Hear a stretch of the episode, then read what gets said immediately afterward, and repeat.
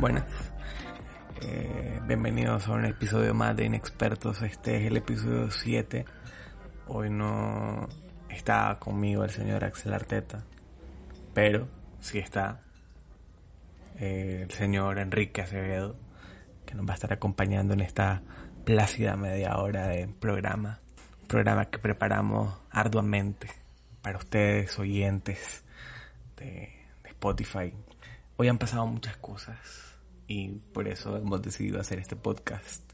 La noticia principal en el mundo, porque sé que nos escuchan de distintas partes del mundo, miles y miles de personas, es que Messi ha decidido irse. Ha anunciado que se va y era un tema que no podíamos dejar de abordar en este su podcast Inexpertos. Pues yo no soy aficionado al Barcelona, si les soy honesto, no soy aficionado al Barcelona. No es un equipo que me caiga bien, pero eh, al señor Enrique Acevedo sí, sí, sí le gusta, sí es simpatizante. Y por eso me gustaría que usted nos platicara acerca de qué piensa, qué siente, cómo se enteró. Primero empecemos por ahí. ¿Cómo está y cómo se enteró de la noticia? Pues la verdad me siento muy extraño ya que es una noticia que la veía venir, pero no en estos momentos a pesar de, de la dura derrota que tuvimos ante el Bayern Múnich, ¿verdad? Y me incluyo en la derrota porque obvio la sufrí como cualquier culé, ¿verdad? Entonces siento de que es algo muy, muy duro, pero a la vez era algo que, que ya tenía que pasar, entonces ni modo, el equipo tiene que renovarse y, y aceptar la pérdida de su máximo estandarte en toda su historia. Sí, porque vamos a, vamos a darle un poquito de contexto a la gente que, que no tiene ni la más mínima idea. Porque hay gente que no tiene la más mínima idea de lo que está pasando con Messi y el Barcelona. El Barcelona, ustedes saben, es un equipo top en el mundo. Ustedes muchas veces seguramente lo conocerán porque es uno de los protagonistas del clásico. Y entonces el Barcelona tuvo una época muy gloriosa con Guardiola, con Luis Enrique, con incluso con Valverde un poquito, ¿no? Un poquito, sí. Que ganó ligas con Valverde, pero pues la Champions se les ha negado desde el 2015, que es el trofeo más importante de Europa. Disculpen la moto, sí, claro que sí, la moto.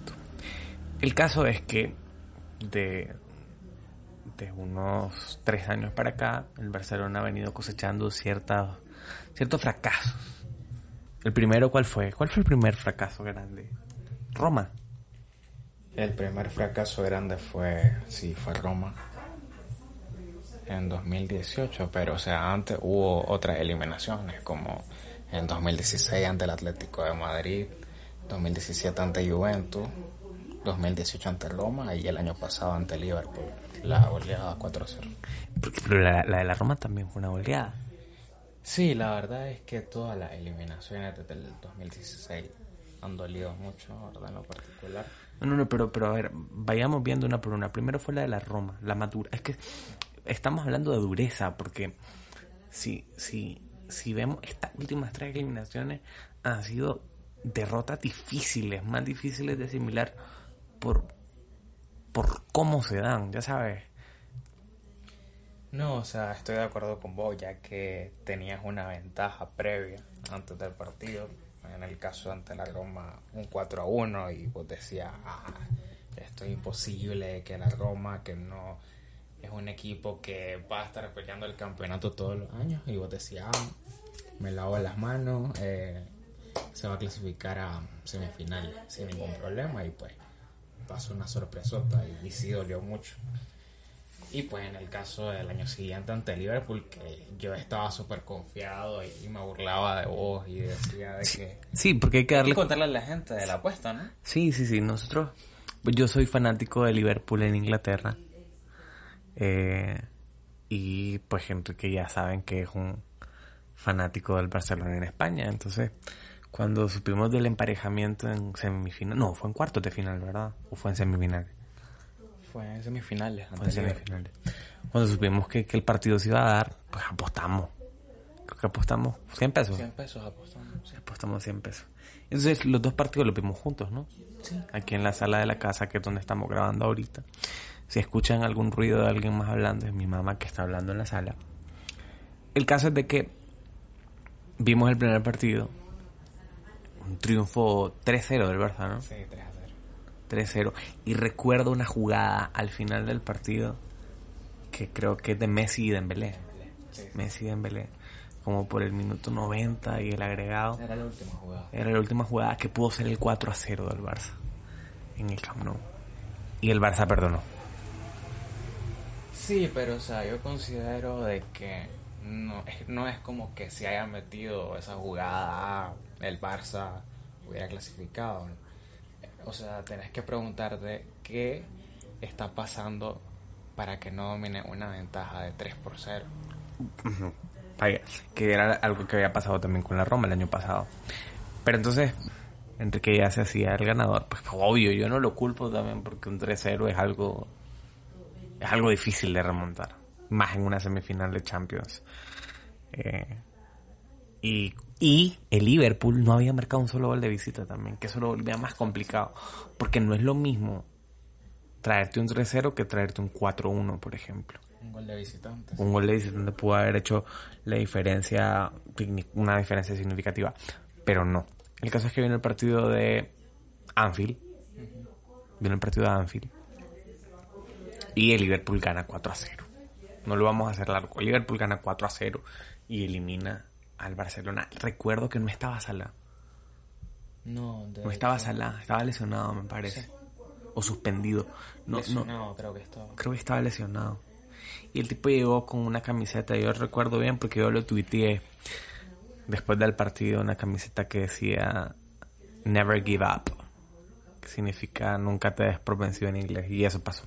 Y lo más reciente que pasó este año, que fue el, el 8 a 2 contra el Bayern Múnich.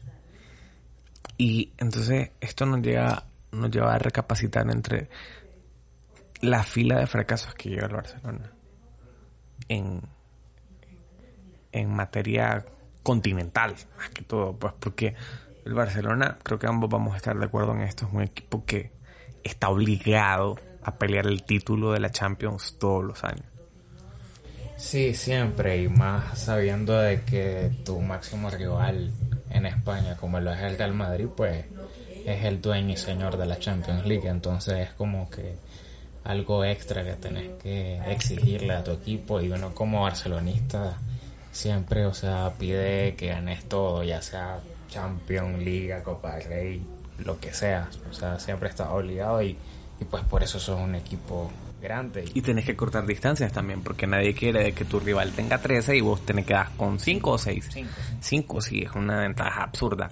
Entonces eso es lo que pasa y Messi, para, para no hacerles mucho contexto tampoco, pues después de tantas cosas que han pasado en contra, ha decidido dar un paso al costado, según las noticias que estamos viendo, y ha pedido irse.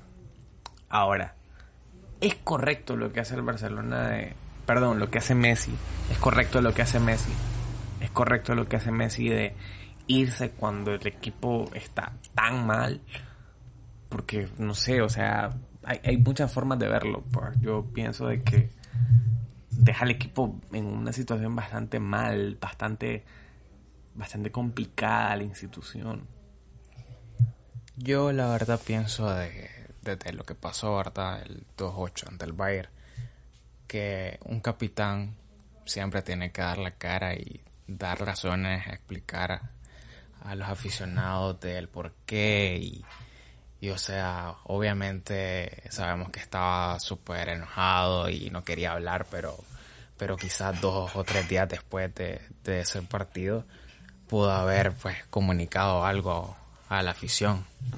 Entonces, pues siento de- que de esa perspectiva está mal, obvio, porque se supone que es tu líder, es tu estandarte, es tu ídolo y, y pues uno espera que hable y, que no se vaya por la puerta de atrás porque también hay que reconocer que, que me ha dado muchas alegrías y es uno de mis grandes ídolos. Pero yo no entiendo por qué no da la cara, o sea, eso me cuesta explicarlo, porque yo, yo concuerdo con vos que me decís que, que él como capitán es el primero que tiene que estar ahí dando la cara, pero, pero, ¿por qué es tan difícil dar la cara?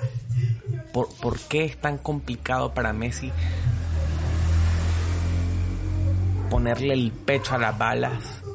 Porque él es responsable también, tal vez no es el máximo responsable, pero él es responsable también por lo que pasa. Sí, o sea, en las últimas dos temporadas, en lo que el inicio de la temporada, valga la redundancia, o sea, el tipo ha hablado y le ha expresado a la afición que, que se van a comprometer a luchar por todos los títulos.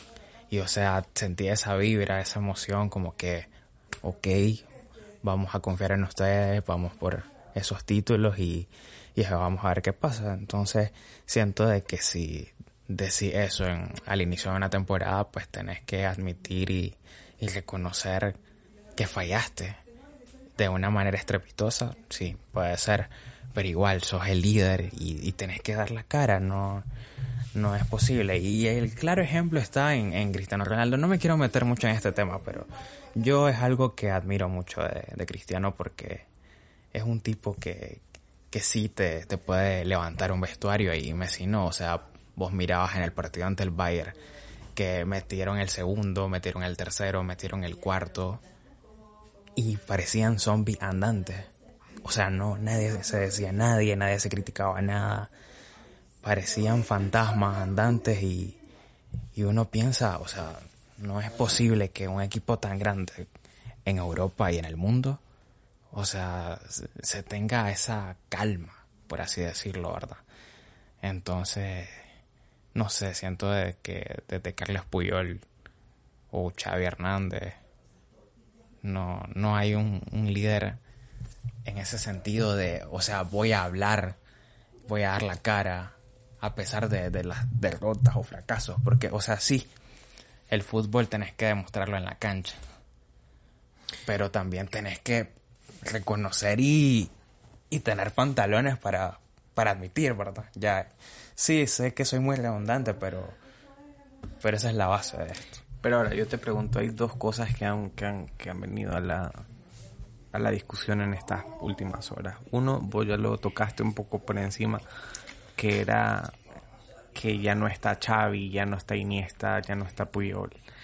¿Crees que el, el el reset de este Barcelona puede estar enfocado por esa parte, por la vuelta de ídolos como, como Xavi, incluso como Guardiola, eh, o la noticia también que se ha, se ha difundido en las últimas horas que es la, la dimisión de Bartumeo, del, del presidente del Fútbol Club Barcelona, puede ser un, un factor para que se quede el Barça también.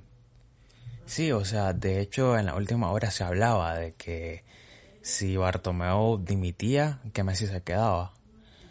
Y pues, no sé, obviamente te gustaría seguirlo viendo por, por toda la calidad que él tiene. Y, pero, o sea, no sé, siento de que tenés que hablar, dar una explicación acerca de, de todos estos acontecimientos, porque, o sea, no es, no es que ha dado una entrevista y, o sea, de cara a cara con, con un periodista y, decirle, mira, eh, no, no quiero estar más en el equipo, ya, ya está, ya cumplí un ciclo, me voy. Le voy a dejar claro una pregunta así bien corta. ¿Es una falta de respeto? Sí. No dar la cara. Sí, es una falta de respeto a la institución y a tu hincha que siempre, o sea, te idolatran y te ponen en la cúspide siempre. Entonces, es necesario de que él lo más pronto posible ya de la cara y hable porque, o sea, lo que está haciendo es agrandar más la herida de, lo que ya está.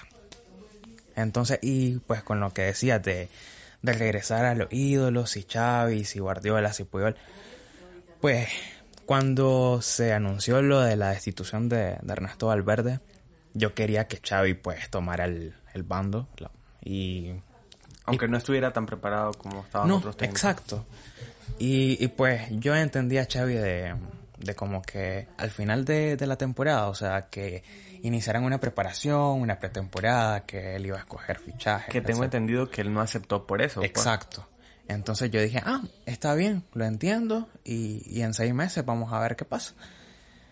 Y a mí me encantaría, Xavi, me encantaría que volviera Guardiola, obvio. Pero, o sea, yo con Xavi te aseguro de que Messi a sus órdenes sería otra cosa. Pero ¿crees que sea suficiente para que Messi decida dar vuelta atrás y quedarse? Creo que sí, creo que sí, porque si bien es cierto, tenemos que ser claros en esto de que Messi es un jugador muy importante, pero no es más que la institución. Es el jugador más importante probablemente de la historia del fútbol. Exacto. Entonces, creo de que con una figura como lo es Xavi y alguien tan experimentado y pues que se lleva muy bien ellos, yo creo que podría recapacitar un poco. Ahora, lo que decías de Bartomeu, o sea, el tipo o es el peor presidente de la historia del Sí, de acuerdo. Y la dirigencia, o él en particular, está tan desesperado que llamó a elecciones para, para marzo. Y el tipo, o sea, no, no sabe qué hacer.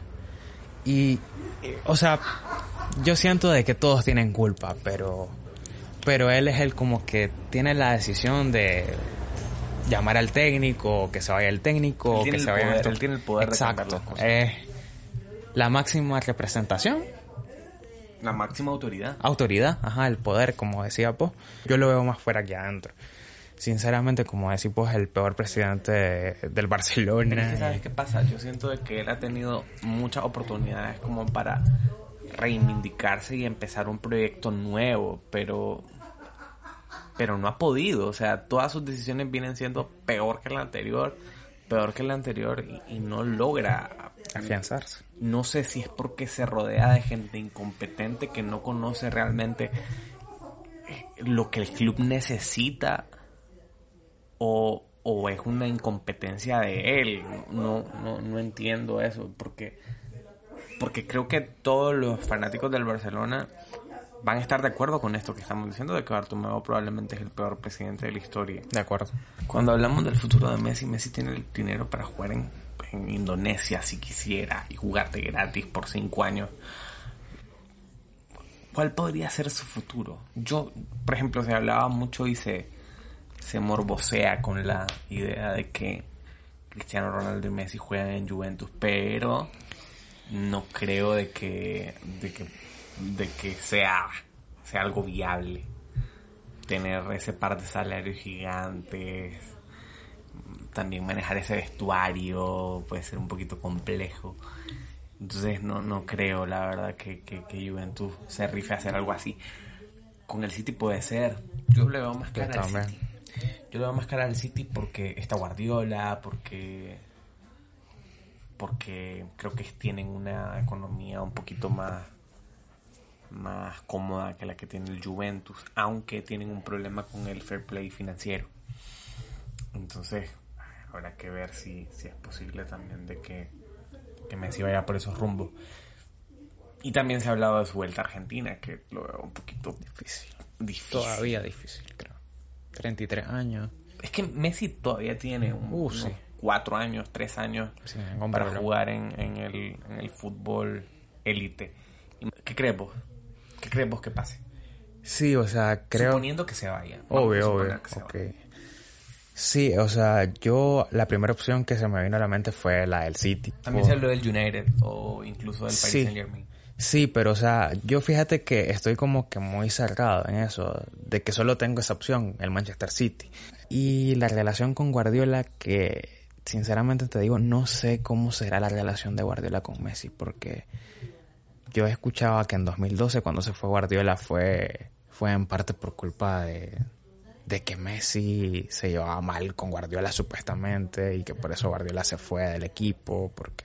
Ahora, ¿qué tanto tenemos que creer la versión de que Messi tiene poder del equipo?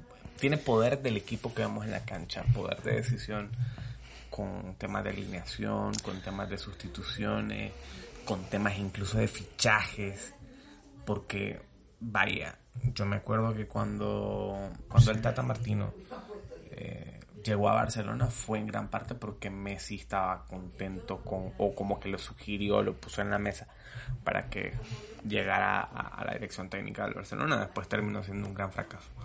Pero, ¿qué tanto de eso, esa influencia de Messi, crees que ha sido eh, como, como una de las razones o no para que Guardiola se vaya del Barcelona en aquel momento? Sí, o sea, quizás eh, el tipo era como que obviamente se sabe de su calidad, de su liderazgo en la cancha. Y pues Guardiola sabemos que es un tipo que quiere estar al frente de todo, manejar bien su equipo, sus piezas, etcétera, y quizás había como que una tensión entre esos dos. Y, y o sea, cuando vino lo del Tata fue súper extraño, porque, o sea, vos decís un tipo que vino de Newell's, en 2013 que llegó a unas semifinales de Copa Libertadores, pero, que no tenía el currículum para llegar al Barcelona. Exacto. Porque, por ejemplo, vaya, vamos a poner el ejemplo de alguien que no te gusta. Por ejemplo, Gallardo. Gallardo tiene dos Libertadores, tiene Copa Sudamericana, tiene Recopa Sudamericana, ha ido a Mundial de Clubes. Eh, o sea, tiene un currículum ya hecho. Y si lo anuncian mañana como director técnico del Barcelona, no pasa nada no me sorprendería, pero sí lo del Tata fue algo que fue un boom porque, o sea, no tiene que ha ganado.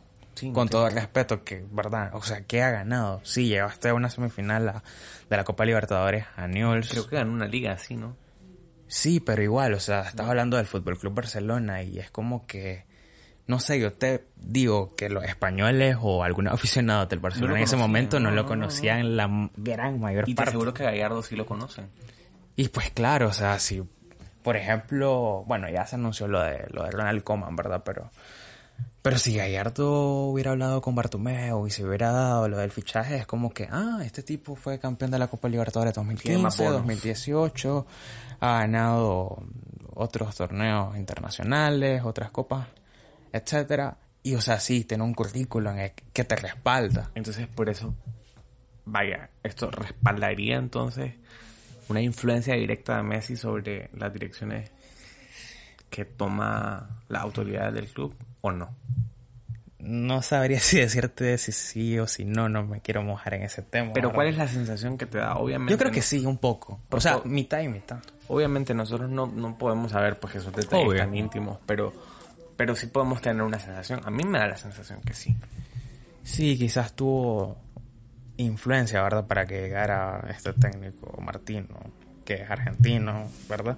Y pues sí, quizás sí tuvo influencia. No sé si en el contratación de jugadores, alineación, etcétera, no sé si, si tuvo influencia en ello. Hablando posteriormente a la era de Martino, que estuvo Villanova, que descanse, que ganó una liga, hizo lo del récord de los 100 puntos, le fue bien, pero en la Champions no eliminaron, no recuerdo qué equipo.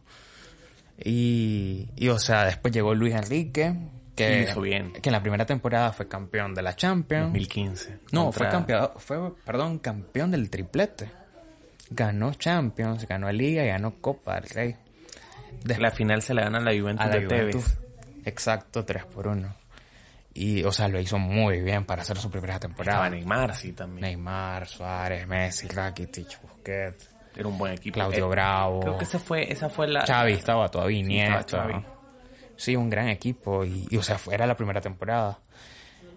Y sí, o sea, Luis Enrique no, no, tenía un currículum de que, ah, wow, técnico, porque venía a dirigir a la Roma, estuvo en Barcelona B. Algo similar a Guardiola estuvo en el Barcelona antes de llegar. Entonces, sí, o sea, puedes decir, ah, el Martino no tenía el currículum, pero o sea, es un tipo que ya conocía que estaba ahí a la par, lo, lo que es Pep, lo que es Luis. Igual con Setien, o sea, cuando, cuando se dio lo de Setien, a, mí no me... A mí la verdad me frustró mucho, o sea, la llegada de Setien. Pero ¿qué puedes esperar también de un fichaje de media temporada? O sea, en invierno es complicado conseguirse un, un, técnico que esté que sea de calidad para un club de esa magnitud, porque imagínate, también le pasó al Real Madrid cuando tuvieron que destituir a Lopetegui, que, que el que tuvo que asumir fue, fue Solari, que era un técnico que estaba en las fuerzas básicas también del Real Madrid. O sea, en invierno es complicado salir a buscar un técnico bueno, libre, no es fácil. Mira, yo sí te soy sincero, en ese punto particular, yo hubiese dejado a Valverde. Y sé que algunos Valverde se quería ir. Es que Valverde se quería ir. Sí, sí, pero... Él se quiso ir. Sí, exacto, pero, o sea, si no tenés como que una estrategia de que, ah, va a llegar un, un técnico capacitado, pero, o sea, a mí Setien, desde que lo anunciaron, no, no me gustó mucho. Y, y pues, ya pasó, pasó lo que pasó ahorita. No es culpa de él del todo, pero, pero sí tiene responsabilidad como jugadores, directivos, etcétera. Y, y no, no, no, no es culpa de Setien, de, de, de todo este ciclo, ¿verdad? Porque sí, Valverde, como dijimos en el preámbulo de los fracasos ante Liverpool, ante Roma, que sí ganó dos ligas, pero, pero el Barça está siempre llamado a, a destacar tanto en, en España como lo es en Europa y, y no se ha dado en los últimos cinco años. Entonces ha sido un fracaso. Yo sinceramente me siento decepcionado desde hace que tres años porque yo siempre quiero ver al Barcelona en lo más alto, siempre quiero ver que le gane al Real Madrid, que le gane al Bayern Múnich, el City, etcétera, porque o sea, por ejemplo, y lo peor de todo es que tu máximo rival gana tres Champions seguidas, entonces es como que más doloroso en ese sentido. Pero sí, Avi, o sea, yo siento de que tiene que haber una renovación y no va a ser algo fácil. No esperamos ver que en una o en dos temporadas el Barça llegue a semifinales o final porque yo no creo que pase, sinceramente.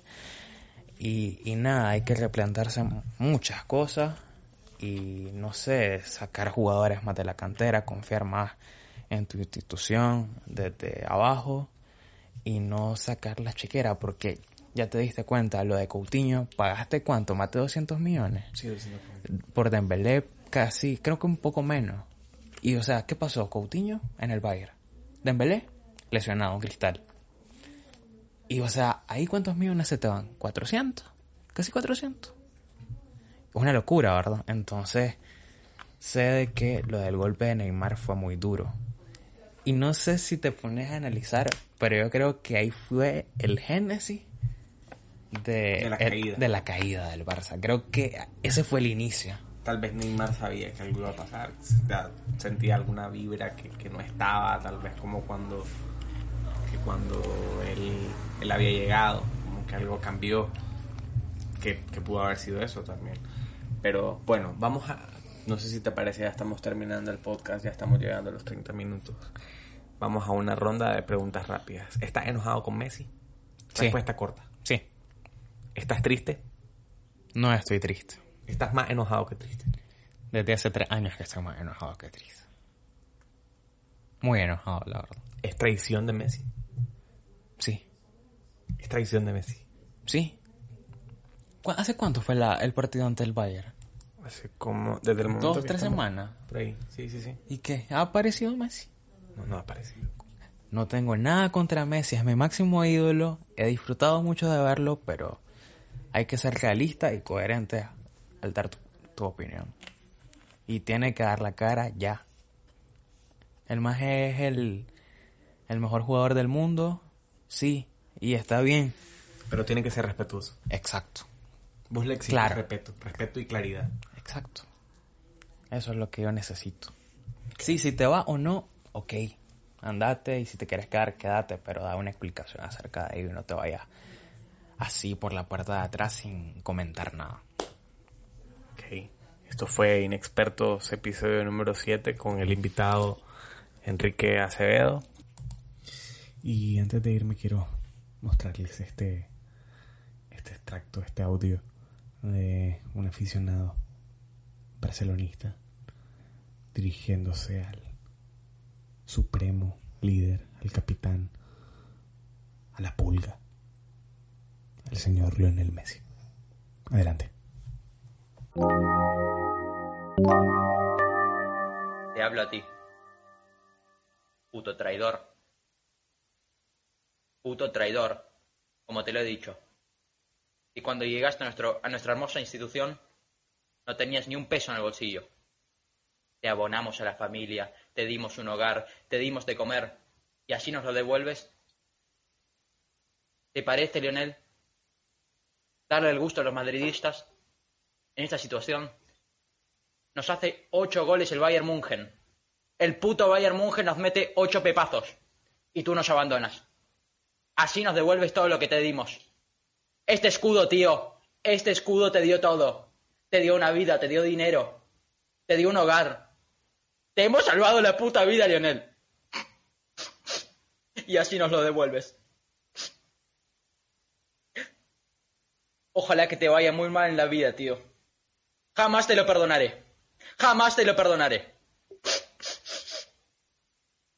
Es que no me lo creo, tío, Messi. ¿Por qué nos hace esto? ¿Por qué nos haces esto? Yo no te lo puedo creer. De veras que no te lo puedo creer. El FC Barcelona merece mucho más. Y tú, tú eres una persona, pero el club es mucho más grande. Tú eres alguien que pasará y ni siquiera quedará, quedará recordado. Messi, Messi, Messi, ¿que quién es Messi? ¿Que quién coño es Messi? ¿Qué me importa Messi?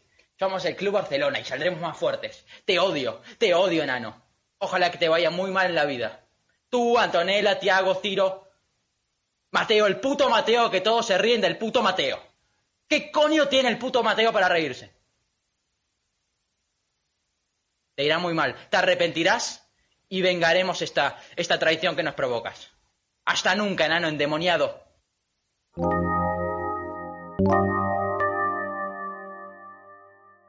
Ay, ay, ay, ay. Enano endemoniado. Esa fue mi parte favorita. Mm, Una gran expresión de, de odio siempre útil en este programa. Eh, no, no sé qué parte me dio más risa, si cuando dijo que nadie iba a recordar a Messi o la parte de bateo también fue muy divertida cuando dijo Bayern München. Eh, pero ese es el sentir. Ese es el sentir de la gente fanática del Barcelona. Bueno, y para cerrar, la gente que está muy, está muy dolida en Nicaragua, la gente por, por esta posible partida de Messi del Barcelona, hasta el punto de que McDonald's puso un tweet, eh, te lo voy a leer textualmente. McDonald's, todos conocemos McDonald's, la empresa multinacional de hamburguesas. Les leo. Así como Messi no se queda, tú no te quedes con ganas de pasar por unas papas hoy. Te esperamos en el Automac. Yo cuando lo vi me reí mucho. Pero después en los comentarios la gente se puso intensa, molesta, enojada por el tweet. La verdad, nunca me imaginé que la gente se iba a enojar por este tweet. Pero sí, la gente se ofendió. Me dio un golpe de realidad de que si estamos en una en un contexto donde la gente se enoja de muchas cosas. Pero bueno, hasta aquí el episodio. Ahora sí, ahora sí, de Inexpertos número 7. Y sí, yo sé que tal vez pudieron notar de que el episodio de hoy fue un poquito con, con un tono más, más bajo, más, más, menos exaltivo, si se puede decir. No sé si esa palabra existe, la verdad. Me disculpan. Porque, porque hay mucha tristeza, mucha amargura, desolación por lo que está pasando con Messi. Y pues este programa no queremos ofender absolutamente a nadie, queremos respetar las sensibilidades en este programa y por eso tratamos de abordar el tema con todo el respeto para que la gente aficionada del Barcelona se sienta acompañada en estos momentos de dolor. Nos vemos en el próximo episodio de Expertos un saludo. Abrazo.